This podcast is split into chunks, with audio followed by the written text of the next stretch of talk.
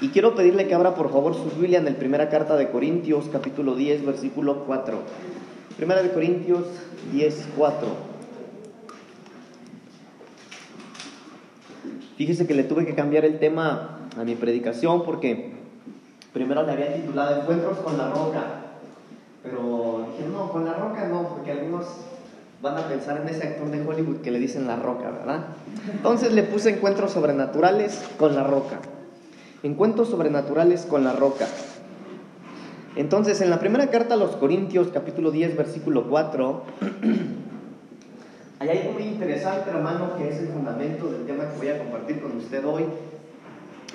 Y dice la palabra del Señor, y todos bebieron la misma bebida espiritual, porque bebían de la roca espiritual que los seguía, y la roca era Cristo. Lo leo una vez más. Y todos bebieron la misma bebida espiritual, porque bebían de la roca espiritual que los seguía, y la roca era Cristo. Entonces, eh, yo quisiera, hermanos, introducirme a esta enseñanza haciéndole o que pudiéramos nosotros entender lo que hay en este versículo, porque en este versículo el apóstol Pablo está hablando de una bebida espiritual y está hablando de una roca espiritual.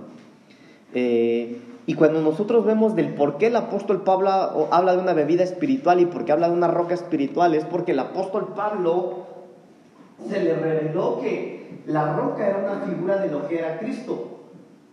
Y es necesario que nosotros entendamos, hermanos, que, eh, que el puente entre lo celestial y lo terrenal es lo espiritual. Se lo repito una vez más. El puente entre lo celestial y lo terrenal es lo espiritual. Si nosotros no somos espirituales, es imposible que nosotros tengamos eh, encuentros sobrenaturales. ¿Por qué? Porque el puente entre lo celestial y lo terrenal tiene que ser lo espiritual. Entonces, para que nosotros tengamos, amados, encuentros espirituales sobrenaturales o encuentros sobrenaturales, tenemos que forzosamente estar hablando de ser personas espirituales. Ahora, cuando nosotros hablamos de, de personas espirituales, nosotros automáticamente nos vamos a la oración, nos vamos al ayuno, nos vamos a la intimidad con Dios, ¿verdad? Porque mucho hemos escuchado que esto nos hace a nosotros como cristianos ser más espirituales. Pero la realidad, hermanos, es que el ser espiritual no precisamente tiene que ver con todas estas cosas, sino que una persona espiritual es toda aquella persona que tiene el conocimiento del más allá de lo que es terrenal. Por ejemplo, los amoreros, los hechiceros, los que eh, practican la lectura de cartas, toda esa gente es gente espiritual. Pastores, ellos son espirituales, sí son espirituales porque ellos tienen conocimiento de lo que no es terrenal, ¿sale? Entonces, eh, le repito una vez más, entonces el puente entre lo celestial y lo terrenal es el ser espiritual. Muy bien, ahora, es necesario que nosotros veamos, hermanos, esto porque para, para que nosotros podamos, eh, nosotros somos gente de fe, nosotros somos personas espirituales, nosotros oramos, nosotros venimos y dedicamos tiempo a un ser que no vemos, pero tenemos la plena certeza de que está en medio de nosotros y eso lo hacemos a través de nuestra alma y nuestro espíritu. Eh, también de nuestra carne, pero el, fundamento de todo lo que hacemos, hermano, es un fundamento espiritual. Porque así como nosotros danzamos y nos movemos aquí, como aplaudimos, cantamos, eso es en la carne, pero el mundo también lo hace y no, necesita, no necesariamente para Dios. Pero el fundamento de lo que nosotros hacemos es un fundamento espiritual. ¿Por qué? Porque entendemos que el ser espiritual es hará que nos podamos conectar desde aquí, desde la tierra hasta lo celestial. Entonces, lo ideal es que si nosotros sabemos eso, hermano, nosotros tendríamos que estar viviendo situaciones sobrenaturales. Situaciones que, que miren, en, la escuela de doctrina, cuando llegamos al tema de los, eh, de los dones espirituales, Vimos dones, hermano, como el don de milagros, eh, el don de, de, conocimiento, eh, de, ¿cómo se llama? De revelación, de ciencia, de el don de discernimiento de espíritus, hermano. Ahora mire, esto es uno de los dones que a mí me rompen la cabeza, porque ¿cómo es posible que un ser humano tenga la capacidad de, de saber comprender cuando un espíritu es de Dios y cuando no es de Dios. El día de ayer yo platicaba con los servidores y yo les decía, creo que fue con los servidores, yo les decía, muchos eh, líderes de iglesias creen que cuando llega un hechicero, un brujo, un agorero a una iglesia, van a llegar y, ah, mira, hasta la cara se le ve bien fea. No, hermano, ellos son gente que, que tienen gracia. Ellos, cuando llega una persona hacia la iglesia, ellos llegan, hermano, levantan las manos, dicen gloria a Dios, aleluya, y son bien, tienen mucha gracia para eso. Y yo les decía a los hermanos, para eso son los dones. Una iglesia que no tiene dones está perdida. Para eso son los dones. ¿Para qué? Para, para tener esos encuentros sobrenaturales y nosotros podamos entender, hermanos amados, lo que es de Dios y lo que no es de Dios. En alguna ocasión con mi papá estábamos en Iztapaluca, trabajando en casa de unos hermanos, eh, no, de no de esta iglesia, sino otra iglesia de Iztapaluca. Y yo me acuerdo bien de las palabras de la esposa, de la cuñada del pastor, si no me equivoco, era la esposa del pastor, no me acuerdo quién era, pero esta hermana decía, le decía a mi papá, pastor, lo que pasa, dice, es que hay una hermana que se fueron de la iglesia, pero qué bueno que se fueron, dice, porque esa hermana lo que dice pasa. Y la hermana la catalogaba de adivina. Es que esa hermana es adivina, decía, eso es adivinación. Ahora, la pregunta aquí sería, hermano, ¿cómo? Mire, ya me desvié un poquito del tema, pero eh, lo que quiero que nosotros entendamos en esta mañana es la importancia de entender, hermano, cómo debemos desenvolvernos en lo sobrenatural. Porque, por ejemplo, el don de, ciencia es conocer lo que va a ocurrir. El don de conocimiento es conocer lo que, lo que ocurrió, ¿verdad? Según lo que aprendimos. Pero, entonces, ¿qué pasa con los adivinos? Porque es prácticamente lo mismo, hermanos. Y es importante que nosotros como hijos de Dios sepamos diferenciar entre esas cosas, porque Ah, incluso, hermano, hasta hay gente, ¿no? Que cobra por eso. Venga, le leo las cartas, dice. Le leo la mano. Los caracoles, unos dicen, ¿no? Ahora escúcheme bien lo que le voy a decir. Y ellos no les dicen mentiras. Ellos les dicen la verdad. No, yo veo aquí que, que hace unos años te dañaron. Y dicen, no, pues es verdad. Claro, porque no es mentira. Pero es necesario que nosotros Hermano, o es lo ideal que nosotros como hijos de Dios estuviéramos viviendo en esas atmósferas espirituales. ¿Cómo se llama el tema?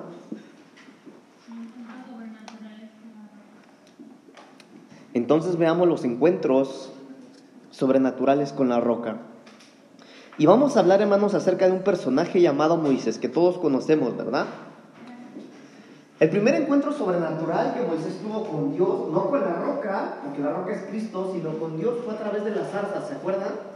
Esa parte de la Biblia cuando dice que Moisés iba en el desierto y Dios lo llamó por medio de una zarza que prendía en fuego, pero que la zarza no se hacía ceniza. Bueno, Dios lo llamó y le dijo, Moisés, si quieres acercarte aquí en donde estoy yo, lo que tienes que hacer es quitarte el calzado de tus pies. Bueno, ese fue el encuentro que Moisés tuvo con Dios, pero a partir de ahí, Moisés empezó a tener encuentros con el Hijo de Dios a través de la roca. Vamos al libro de Éxodo, por favor, capítulo 17, versículos 5 y 6. Éxodo 17, 5 y 6. Y Jehová dijo a Moisés, pasa delante del pueblo y toma contigo de los ancianos de Israel, y toma también en tu vara con que golpeaste el río y ve, y he aquí que yo estaré delante de ti. Ahí, allí sobre la peña en Horeb, y golpearás la peña, y saldrán de ellas aguas, y beberá el pueblo. Y Moisés lo hizo así en presencia de los ancianos de Israel. Entonces, lo primero que yo quiero que veamos aquí, hermanos, es que en este encuentro que Moisés tuvo con la roca, bueno, ya nos quedó claro que la roca es Cristo, ¿verdad? Según lo que leímos ahí el apóstol Pablo, ok. Este primer encuentro que vemos aquí en la Biblia, hermanos, fue por necesidad. Imagínense la escena, ahí el contexto de, esa parte de la Biblia habla que había una necesidad en medio del desierto de la, del agua. Entonces Moisés lo que hace es tener un encuentro con la roca y la indicación para Moisés es la siguiente, golpea la roca y cuando tú golpes con tu vara la roca va a fluir el agua.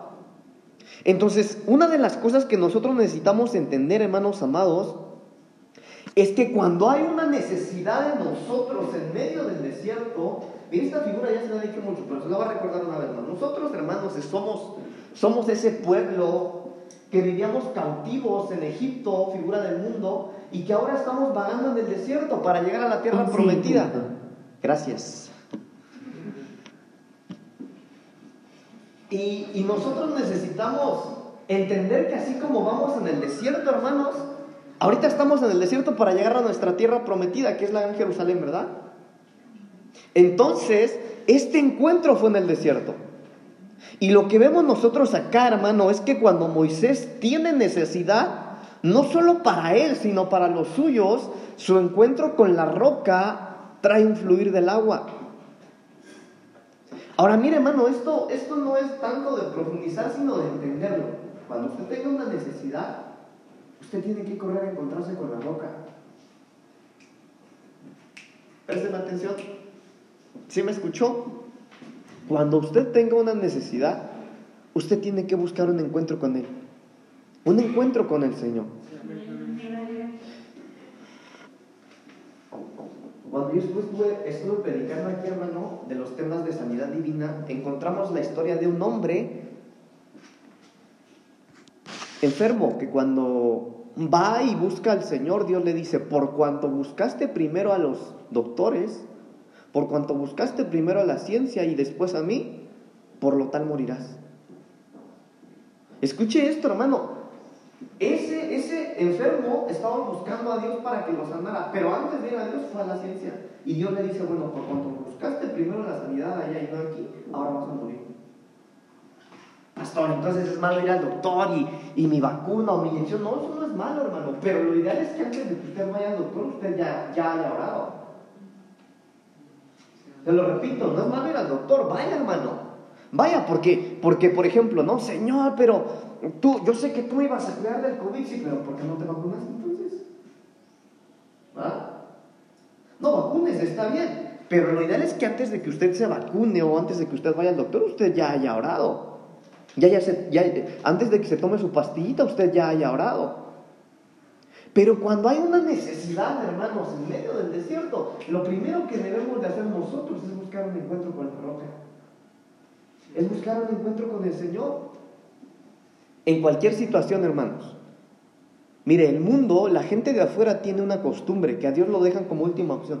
No, bueno, ya probé acá, ya le pregunté acá, ya hice todo, consulté al abogado. Eh, y en última opción, ay Dios mío, ayúdame por favor, como última opción. Pero a veces los cristianos tenemos esa costumbre también y no puede ser así. Lo ideal es que en alguna necesidad en medio del desierto nosotros acudamos primero a Dios. Problemas en su matrimonio, busque al Señor. En sus finanzas, busque al Señor. Con sus hijos, busque al Señor. Problemas con usted mismo, busque al Señor primero un encuentro con la roca, hermano, va a suplir nuestras necesidades. Éxodo capítulo 17, versículo 12, ahí mismo, el versículo 12, mire lo que dice. Y las manos de Moisés se cansaban, por lo que tomaron una piedra y la pusieron debajo de él. Y él se sentó sobre ella, y Aarón y Ur sostenían sus manos, el uno de un lado y el otro de otro. Así hubo en sus manos firmeza hasta que se puso el sol. Acá hay otro encuentro de Moisés con la roca, ¿ya vio? Pero acá, hermano, el encuentro de Moisés con la roca fue para que, él pudiera descansar. Ahora escuche, él estaba en una batalla. Si usted se sabe esa parte de la Biblia, él estaba batallando. La Biblia dice que levantaba las manos, el pueblo vencía. Bajaba las manos, el pueblo iba perdiendo.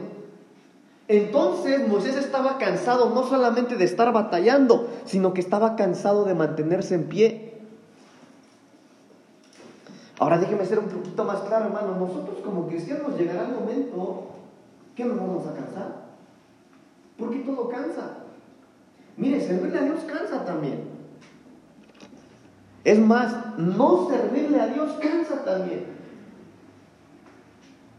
¿A qué me refiero, hermano? A que aunque usted no falte a los cultos, usted puede llevar muchos años congregándose buscando del Señor, pero a veces una vida o una rutina de nuestra vida espiritual cansa.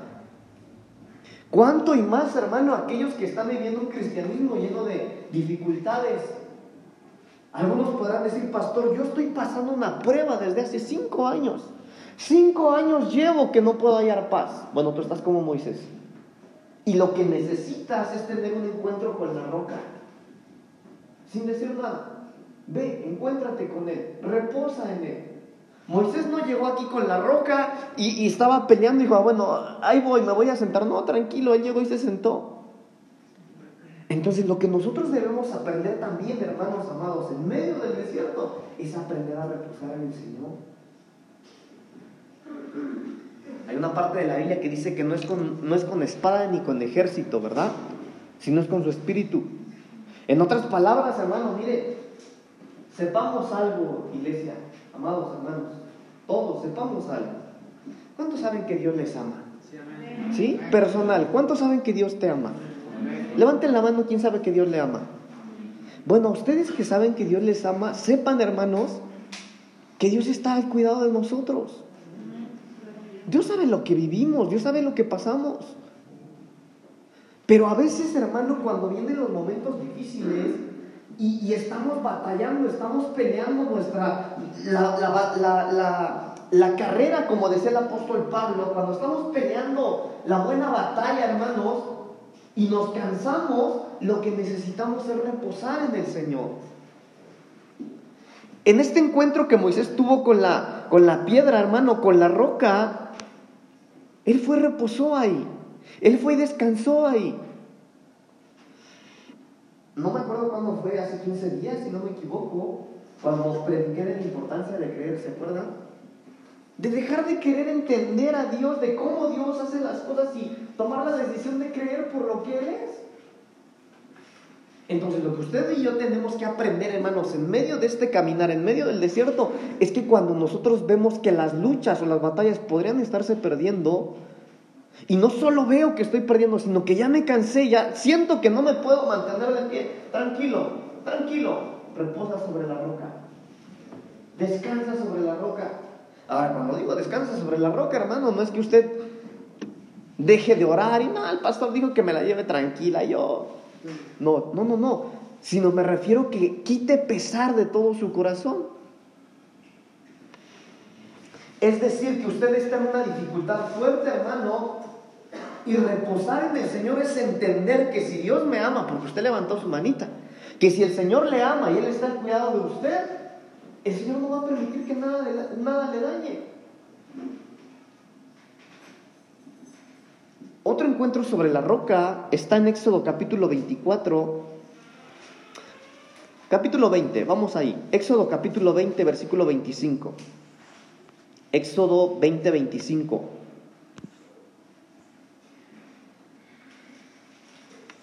Dice la palabra del Señor, y si me hicieres saltar de piedras, no las labres de cantería, porque si alzares herramientas sobre él, lo profanarás. Acá hay otro encuentro de Moisés con la roca. ¿Y saben cuál era el encuentro de Moisés con la roca aquí, hermano? Era formar un altar. Ahora entendamos esto. Formar un altar en ese tiempo, hermano, era formar rocas. Miren, le voy a explicar un poquito cómo es que se hacían los altares en ese tiempo. En ese tiempo, cuando alguien quería ofrecer sacrificio, hacían un altar, literal como una plataforma, pero de roca. Las tenían que formar, hermano. Miren, no se me ocurre nada más que esto, así que tómelo por el lado amable. ¿Ha visto usted cómo los tiendistas acomodan sus frutitas? Porque hay quienes los amontonan nada más, pero hay algunos que acomodan sus frutas así como que en pirámide, ¿los ha visto? Así es que se hacían los altares en ese tiempo. Entonces, en este encuentro con la roca, lo que hacía Moisés, hermano, era preparar, hermano, el encuentro que tenía que tenía en ese momento Moisés con la roca era un encuentro de, cercanía con Cristo para tener intimidad con el Padre. Ahora miren, nosotros, Dani, te borras esto que voy a decir. Nosotros somos muy criticados, nosotros los cristianos somos muy criticados por los testigos de Jehová. Porque ellos dicen, hermanos, que nuestra relación no puede ser con el Hijo de Dios, sino que tendría que ser con Dios, como en el Antiguo Testamento. Pero no es así. Porque no estamos en el antiguo pacto, sino estamos en el nuevo. En el antiguo pacto sí, en el antiguo pacto Jehová era el único. Jehová era con quien, a quien había interceder, con quien había hacer todo. Pero ahora, hermano, en el nuevo pacto, la Biblia especifica claramente que el único camino para llegar al Padre es Jesús. Pues si tú quieres tener algo con el Padre, tienes que ser filtrado por el Hijo. Entonces, esto es una figura clara de eso. Moisés, el encuentro de Moisés con la roca fue que él agarró la roca, las formaba, preparaba el altar, repito, con la roca, figura del Hijo, para tener esa conexión con el Padre. Entonces, cuando tú necesitas el favor de Dios sobre tu vida, lo que necesitas es tener un encuentro con la roca. Miren, apenas di consejería a una persona, no es de esta iglesia, y lo digo con toda libertad porque no voy a decir su nombre, pero es un hermano que sirve. Es un anciano de una iglesia. No es un líder, no es un mujer, no es un servidor, no, no, no. Él es un anciano de una iglesia. Me decía, Pablito, yo tengo un problema de pornografía y de sexualidad, me dijo. ¿Qué es eso que suena, hermano? Ah, ok. Aquí está ahí, ¿no? Sí, Bueno, ahora, fíjese, le estoy hablando de alguien, hermano, que, que sirve ya. Oiga, un anciano es como un copastor para que lo entendamos. Me decía, yo llevo veintitantos años en el servicio del Señor, he hecho de todo y no puedo con esto, me dijo. Yo le decía, bueno, ¿qué, ¿qué, te ha dicho tu pastor, hermano? No, bueno, mi pastor me ha dicho que yo haga pacto con mis ojos, como lo hizo Job. El pastor me ha dicho, me ha orado, me ha ministrado. ¿Qué consejo me puedes dar? Yo le dije, uno nada más, ten un encuentro con el Señor. ¿Y sabe por qué le digo eso? Porque yo se los prediqué apenas aquí. Hace como un mes yo me aventé la predicación acá. Fue un martes, hermanos, si no lo han escuchado, ahí están las plataformas, que se llama eh, La ley de los miembros. Y vimos, hermanos, que según la Biblia, ahora, la ley de los miembros la habla el apóstol Pablo, ¿verdad? Que dice, hay una ley sobre mis miembros que lo que no quiero hacer, eso hago. Y yo quisiera ser más santo, pero no puedo porque mis miembros me llevan a pecar. Bueno, eso lo habla el apóstol Pablo. Pero vimos que todo se resumía en el versículo que decía que contra los hijos de Dios no hay ley. Aquí, ¿O qué quiero decirle con esto, hermano? Que cuando nosotros estamos peleando, batallando con algo, no importa si ya te ministraron o no, cuánto hayas hecho. Esto no es, hermano, con doctrina, no es con palabras, no es con fundamento. Hay cosas que ocurren solamente teniendo un encuentro con la roca. Cierra ese canal de la computadora, por favor. No es de la Ok. Entonces, hay cosas, hermanos, que solo van a ocurrir si tenemos un encuentro con la roca. No se van a dar otras cosas si nosotros no tenemos una cercanía con el Hijo de Dios. Otro encuentro con la roca está en Éxodo capítulo 24, versículo 12. Éxodo 24, 12.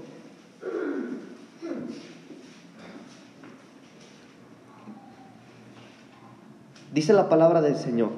Entonces Jehová dijo a Moisés, sube a mi monte y espera allá, y te daré tablas de piedra y la ley y mandamientos que he escrito para enseñarles.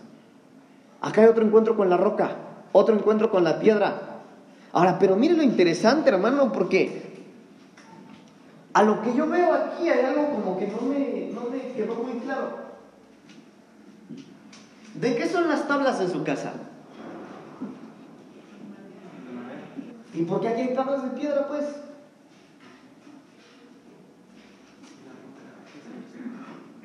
Porque necesariamente la ley de Dios tendría que estar plasmada en la roca, figura de Cristo.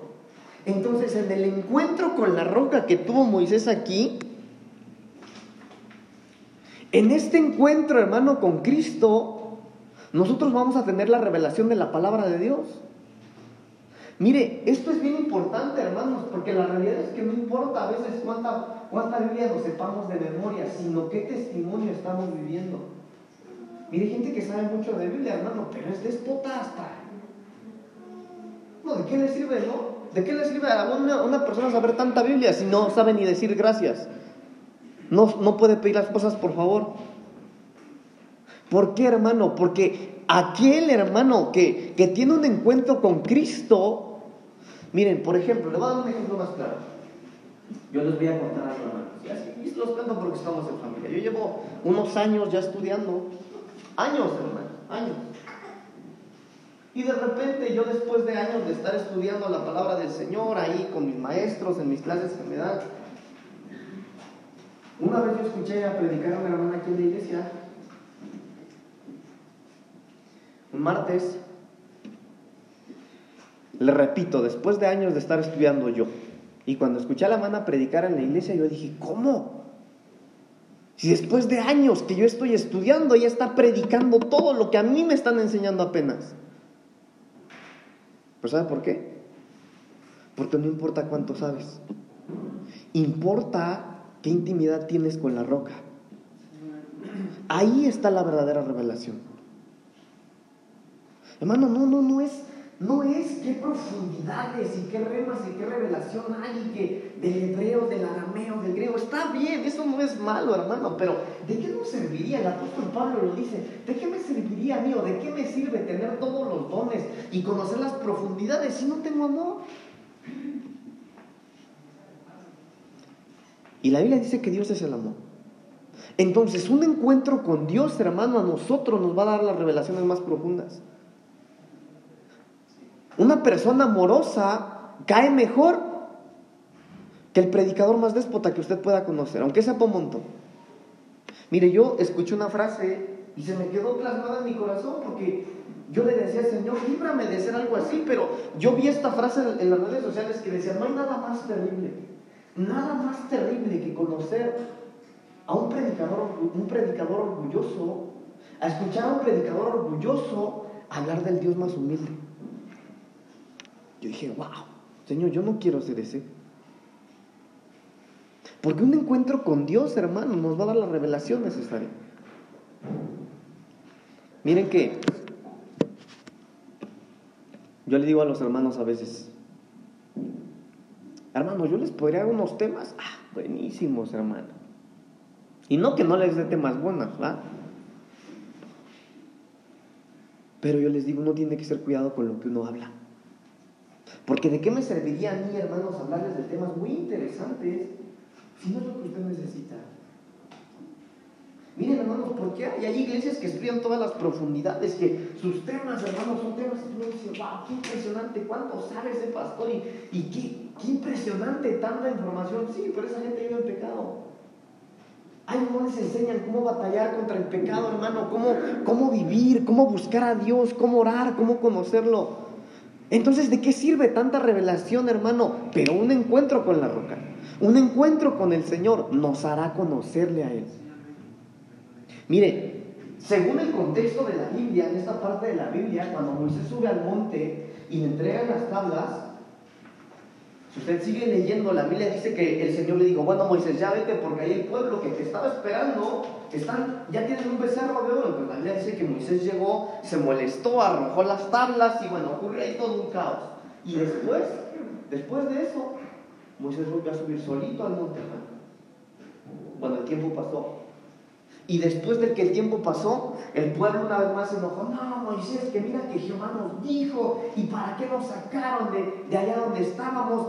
Vamos a reclamarle a Jehová Moisés. Y bueno, pues vamos pues. Ahí va Moisés, hermano. Yo me imagino a Moisés así, bueno, Señor, ahí van, te van a reclamar. Y dice la Biblia, hermano, que, que ese, ese monte, el monte Sinaí donde Moisés subía, según los eruditos, era un volcán en erupción. Porque la Biblia dice que cuando Jehová hablaba, el, monte humeaba, dice. El monte rojeaba.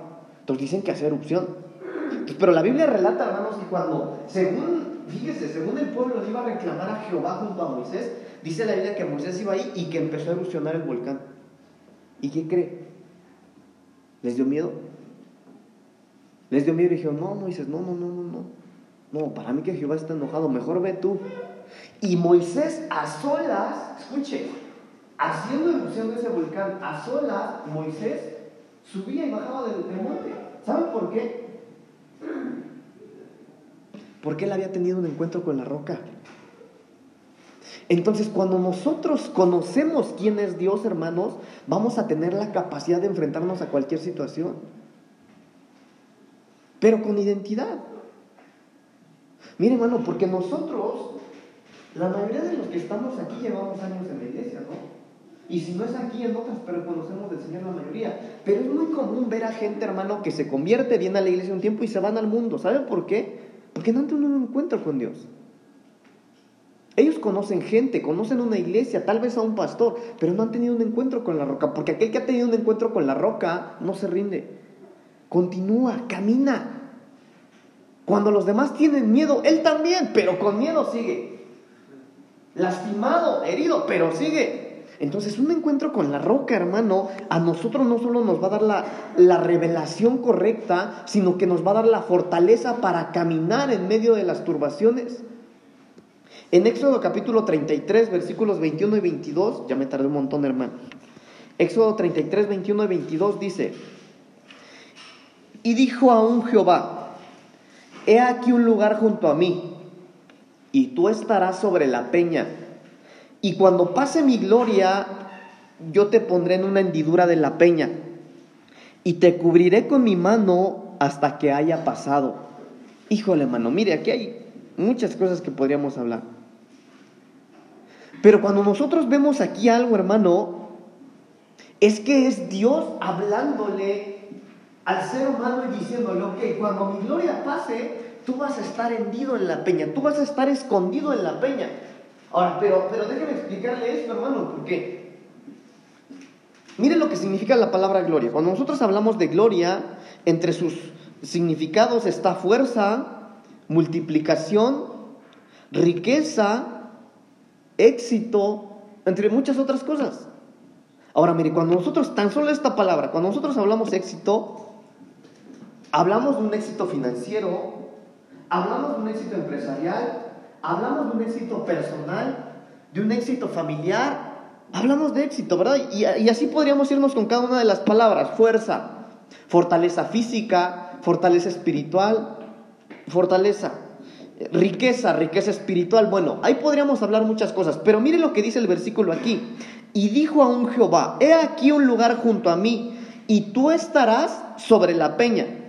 Y cuando pase mi gloria, yo te pondré en una hendidura de la peña y te cubriré con mi mano hasta que haya pasado.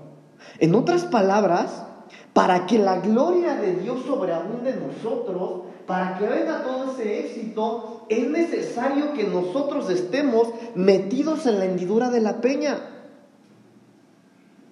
mire, esto que no le escucho un testigo de Jehová, pero si no eres cristiano no hay gloria. ¿Quién es la peña? Punto. Entonces veamos, hermano, cómo un encuentro sobrenatural en la peña, en la roca, nosotros nos va a dar la gloria del Señor. Déjenme continuar. Bueno, mire, mire lo que dijo la peña. Ay, yo me apellido Peña, hermanos. Mire lo que dijo Cristo. Cristo, Juan 17, 22. La gloria que me diste yo les doy. La gloria que me diste, yo les he dado. Y esa fue una de las últimas oraciones que Jesús hizo con sus discípulos. Entonces, mire hermanos, si el Señor quiere que, que vivamos en la gloria del Señor, por eso le digo, para nosotros tendría que ser muy común estar viviendo esos encuentros sobrenaturales. Déjeme aventarme otra más. Deuteronomio 33, 12 y 13. Deuteronomio 32, perdón, 32, 12 y 13.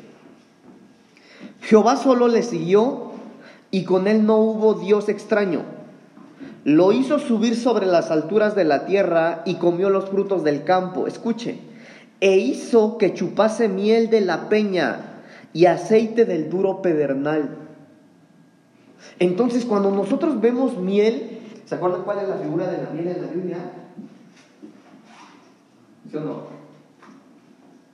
¿Nadie? No. La revelación, hermanos. La figura de la miel en la Biblia es la revelación. Entonces, ¿de dónde sale la revelación según este versículo? Es Deuteronomio 32, 12 y 13. De la peña. Cuando yo estuve dando, hermanos, aquí el taller de, servicio, uno de los últimos puntos de, de la doctrina del servicio es que nosotros, hermanos, como colaboradores, necesitamos ser cristocéntricos. ¿Por qué, hermano? Porque un colaborador cristocéntrico no va a dejar que su pastor se vaya por otro lado. Cuando hay un colaborador cristocéntrico, decir, mira, pastor, yo te amo, pastor, te honro, te respeto, pero yo veo que acá la doctrina que tú estás enseñando como que no va de acuerdo a lo que el Señor nos enseñó. Porque la miel, la revelación, sale de la peña, sale de Cristo. Y no solo eso, hermano, ah, hay otras cosas ahí, pero mire, por ejemplo, me voy a tardar un poquito. Mire, mire lo interesante. Según la Biblia, escuchen esto, hermanas, el nombre Débora y Esther quiere decir abejas. Débora y Esther significa abeja. ¿Se acuerdan que en un, en un momento, creo que no lo prediqué aquí, pero les hablaba de esa, de esa figura de Esther como abeja? Yo les decía que Esther, por ejemplo, hermanos, aunque eh, estuvo en un concurso de belleza, ¿verdad? Según el libro de Esther, aunque había más participantes, Esther fue la elegida por el rey. ¿Sabe por qué? Yo les decía, por lo que ella se comía. Esther fue elegida por el rey porque ella fue hermoseada por lo que le dio de comer a Egay y Mardoqueo las casas donde estuvo. Entonces yo les decía que Esther es figura de la, de la, iglesia de Cristo. La iglesia de Cristo es distinta a las demás. ¿Saben por qué, hermano? Por lo que se come. Entonces nosotros como iglesia de Cristo tenemos que ser muy prudentes en lo que nos estamos comiendo. ¿Sí me entienden cuando les digo en lo que nos estamos comiendo, verdad? ¿Quién lo influye a usted, hermano? Hermana, ¿quién le influye? No, el pastor Pablito pues predica más o menos, pero no le llega a Dante No, no le llegan a mi pastor Cash. Híjole, hermano, se me olvidó que estaba grabando. que Dios bendiga a Cash Luna y a Dante Amén, que Dios los bendiga. Entonces, miren, ¿a qué voy? Pero la iglesia de Cristo se diferencia por lo que se come Ok, como Débora, como Esther. Ahora, si nosotros tuviéramos estas dos, hermano, en algún momento, si me toca predicarle a las hermanas, les voy a hablar de estas dos.